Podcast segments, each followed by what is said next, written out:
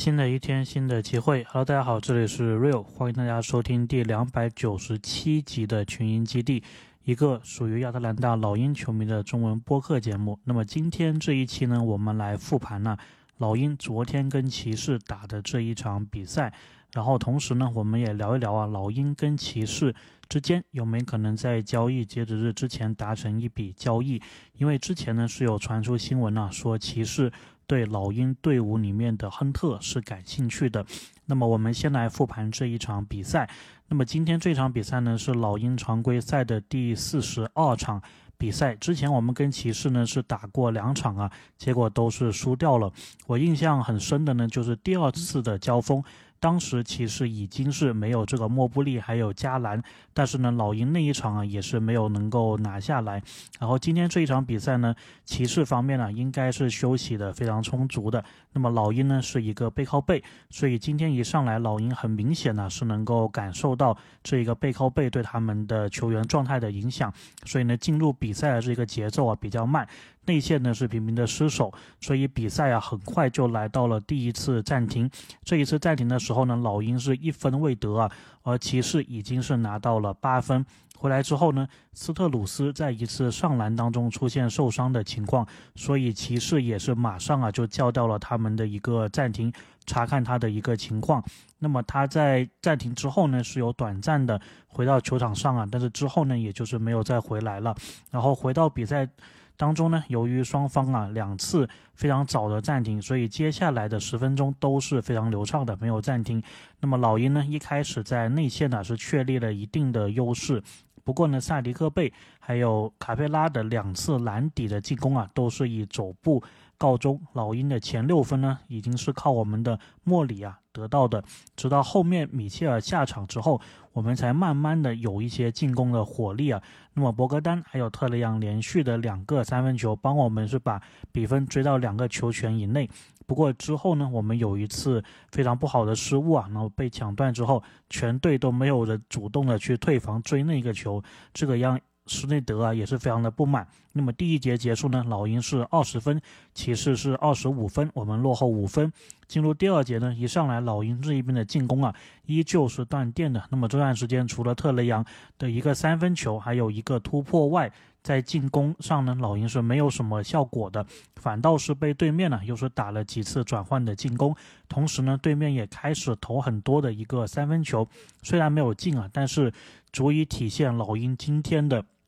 外线防三分呐，这个防守问题是非常巨大的。同时，他们的替补中锋呢，汤普森今天的状态也是在线，能够背身呢单打老鹰几个球。我当时看呢，还感觉挺惊艳的。所以来到了第二节的第一次暂停呢，老鹰是二十六分，骑士呢是三十八分，相当于呢我们只得了六分啊，对面是得了十三分，所以落后的这个分差呢也是到了十二分。后面的时间呢，骑士啊就一波流把比分给拉开了。这其中最主要的呢，就还是老鹰外线的防守。所以等同于呢，你这个暂停呢叫了跟没叫没叫一样，这个战术布置了跟没布置一样。那么在对面冲进禁区之后呢，老鹰这一个右侧的位置啊，连续的漏三分，让骑士队呢在这段时间连续投进了四记三分球啊。同时呢，还有不少的这一个三分的空位，他们没有投进。如果投进的话呢，差不多啊，这场比赛。就已经会到了三十分的一个分差，那么目前这一个比分呢是差不多老鹰落后二十分。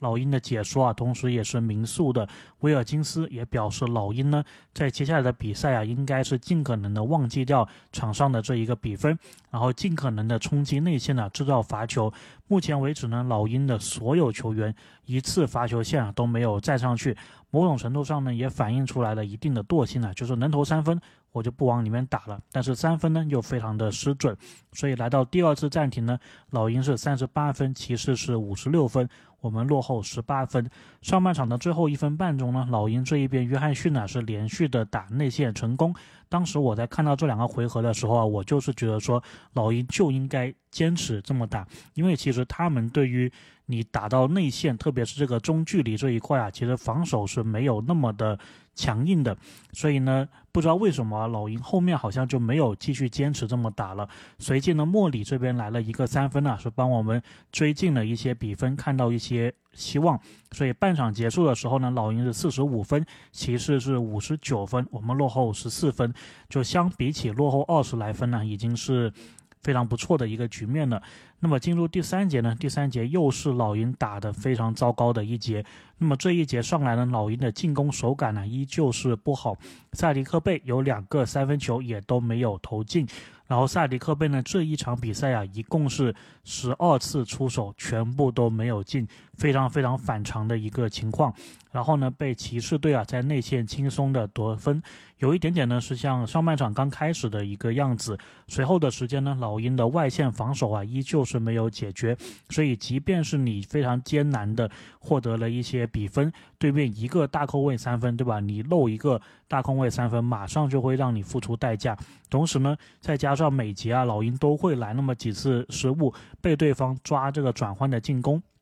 所以到了第三节啊，打了前六分钟，局面是没有任何的好转。目前的比分呢是老鹰五十六分，骑士七十六分，又是一个二十分的分差。暂停之后呢，回来的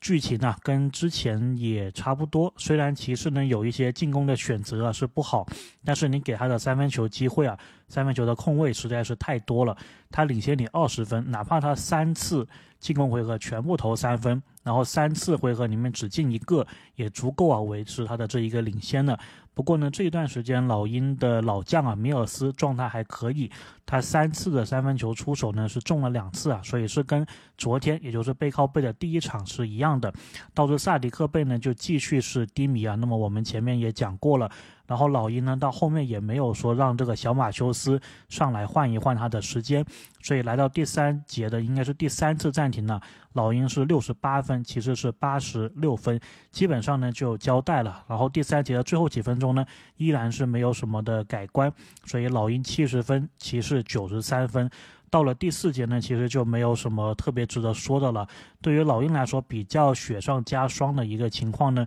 就是特雷杨在造这个。应该是奥科罗的进攻犯规的时候啊，是被撞到这一个头，所以呢，他也是当场啊就受伤离场。那么最新的一个消息呢，是说他可能是有着一个脑震荡的情况。那么 NBA 关于这个脑震荡啊，它是有一系列很复杂这一个程序的。所以呢，老鹰接下来两场比赛吧，都是在加州客场打国王，客场打勇士。特雷杨呢，应该这两场呢都是会缺席了。那么接下来回到主场呢，我们还会对独行侠还有猛龙。如果乐观的话呢，打独行侠应该是可以复出；如果不乐观的话呢，这两场比赛啊，应该也都是没有办法出场了。然后对于特雷杨来说呢，有一个记录啊，也非常不幸的中断了，就是他连续啊五个助攻或者以上的这一个场次啊，也是中断了。我记得之前他这个场次的记录好像甩第二名还甩的挺多的。那么现在开始呢，又要重新的累计了。那么伤病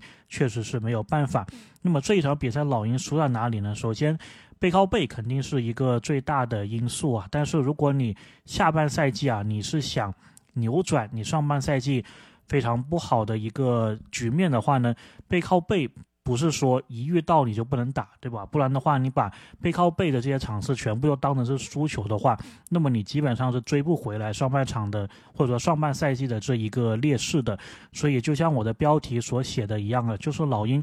是需要一点这个骑士精神，对吧？就是即便你的困难重重啊，即便你这个伤病重重，即便就像我们昨天这个比赛背靠背，你还是应该就去更多的这个转移球啊，然后更多的去。打这个内线冲击对面的一个内线，展示出你的一个侵略性。因为老鹰昨天这场比赛呢，缺的最明显的地方啊，就是好像没有什么这个拼搏的一个斗志啊，就是希望说通过投三分球，通过这一个叫远距离杀伤啊，能够尽量避开肉搏就避开肉搏。但是问题是呢，其实昨天。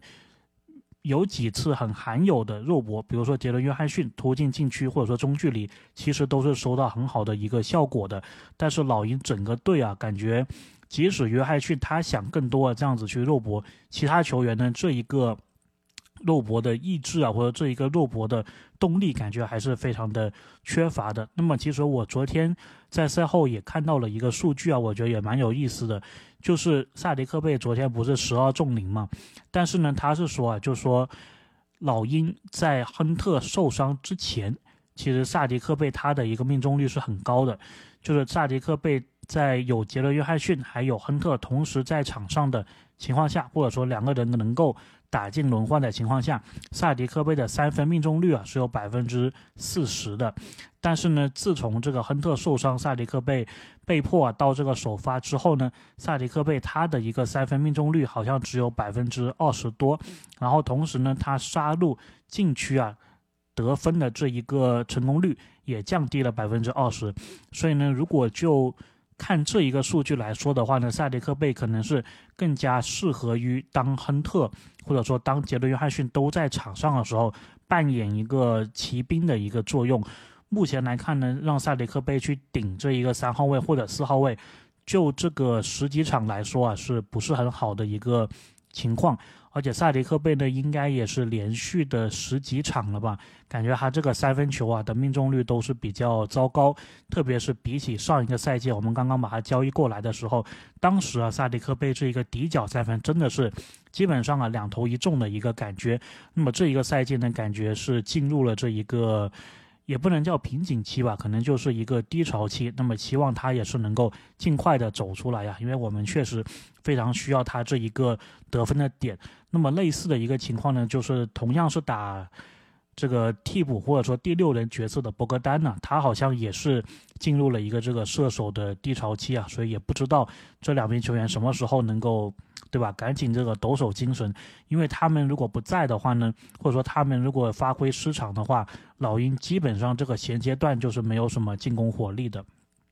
OK，那么接下来呢，我们再来聊一聊啊，骑士队进入交易截止日之前的一个状况，以及他跟老鹰之间有没有可能达成一笔交易。那么目前呢，骑士队他整个球队距离奢侈税线呢，大概是差三百二十万的一个情况。所以呢，骑士呢虽然战绩很好啊。但是呢，他们这个战绩好是没有交奢侈税的一个情况的，未来会不会交呢？不太清楚。但是我感觉这个赛季啊，应该是不会去交这一个奢侈税线的，因为毕竟呢，在没有交奢侈税的情况下，他们已经最近是取得一个七连胜了，非常优秀的战绩，而且两名大将呢都还是在养伤的一个情况。那么再来看看骑士队接下来的选秀权的状况啊。二零二四年骑士队呢是有一个自己的首轮的，然后二零二五年那这一个首轮应该是已经送给了爵士，所以二零二四年这一个首轮，如果他们要交易的话呢，也只能是以互换的形式交易出去。那么二零二六年的，骑士是有自己的首轮，但是爵士呢是有互换权。二零二七年这一个首轮同样也是已经送给了爵士。二零二八年呢，骑士也是有自己的首轮，然后爵士是有一个互换权。二零二九年的首轮也是在米切尔的交易当中啊送出去了。然后二零三零年他们这个首轮呢，目前是归属于自己的。次轮方面呢，骑士的次轮呢也挺多的。二零二四年有一个几乎不会兑现的，就是勇士的次轮，这一个是前五十五保护。然后二零二五年呢有两个次轮，一个是自己的，一个是雄鹿的。二零二六年呢有。自己的次轮，二零二七年也有自己的次轮，同时还有一个掘金的次轮，然后二八二九这两年呢，也都是有自己的一个次轮。然后呢，我们再来看看骑士球员的薪资的状况啊。他们目前呢队里面拿钱拿最多的，哎，居然不是米切尔，是加兰。那么得分后卫的位置，三千四百万的合同，这一个大的合同啊，应该是刚刚生效，所以接下来应该还是有四年五年的样子。第二位呢，米切尔得分后卫，那么他是三千两百六十万的合同，加上这个奖励啊，一共呢是三千三百万，那么还有三年的。合同后面呢是阿伦，那么阿伦是两千万的合同，还有三年，非常的齐整呢，每年都是两千万。勒维尔得分后卫的一个位置，今年是一千五百三十八万左右，那么还有两年的合同。斯特鲁斯也是他们这一个休赛期啊的引援，得分后卫的位置一千四百万，接近一千五百万的薪水，那么应该呢是还有四年。奥科罗。那么是得分后卫的一个球员呢，也是来到了新秀合同的最后一年，今年的合同呢是接近九百万。艾文莫布利大前锋的一个位置啊，八百八十万，接近九百万的合同，新秀合同呢应该是还有两年。接下来尼昂大前锋的一个位置，八百八十万的合同，应该是还有三年。德恩韦德，那么这一个呢是他们的大前锋啊，五百七十万的合同，还有三年的样子。接下来呢，达米恩琼斯啊，这个也是我们之前的老鹰旧将，那么他是两百六十万，最后一年的合同。杰罗姆，那么他是两百五十万的合同啊，还有两年。汤姆森中锋的位置，那么他是底薪签约啊，占工资帽大概是两百万。还有后面这一名呢，就是米。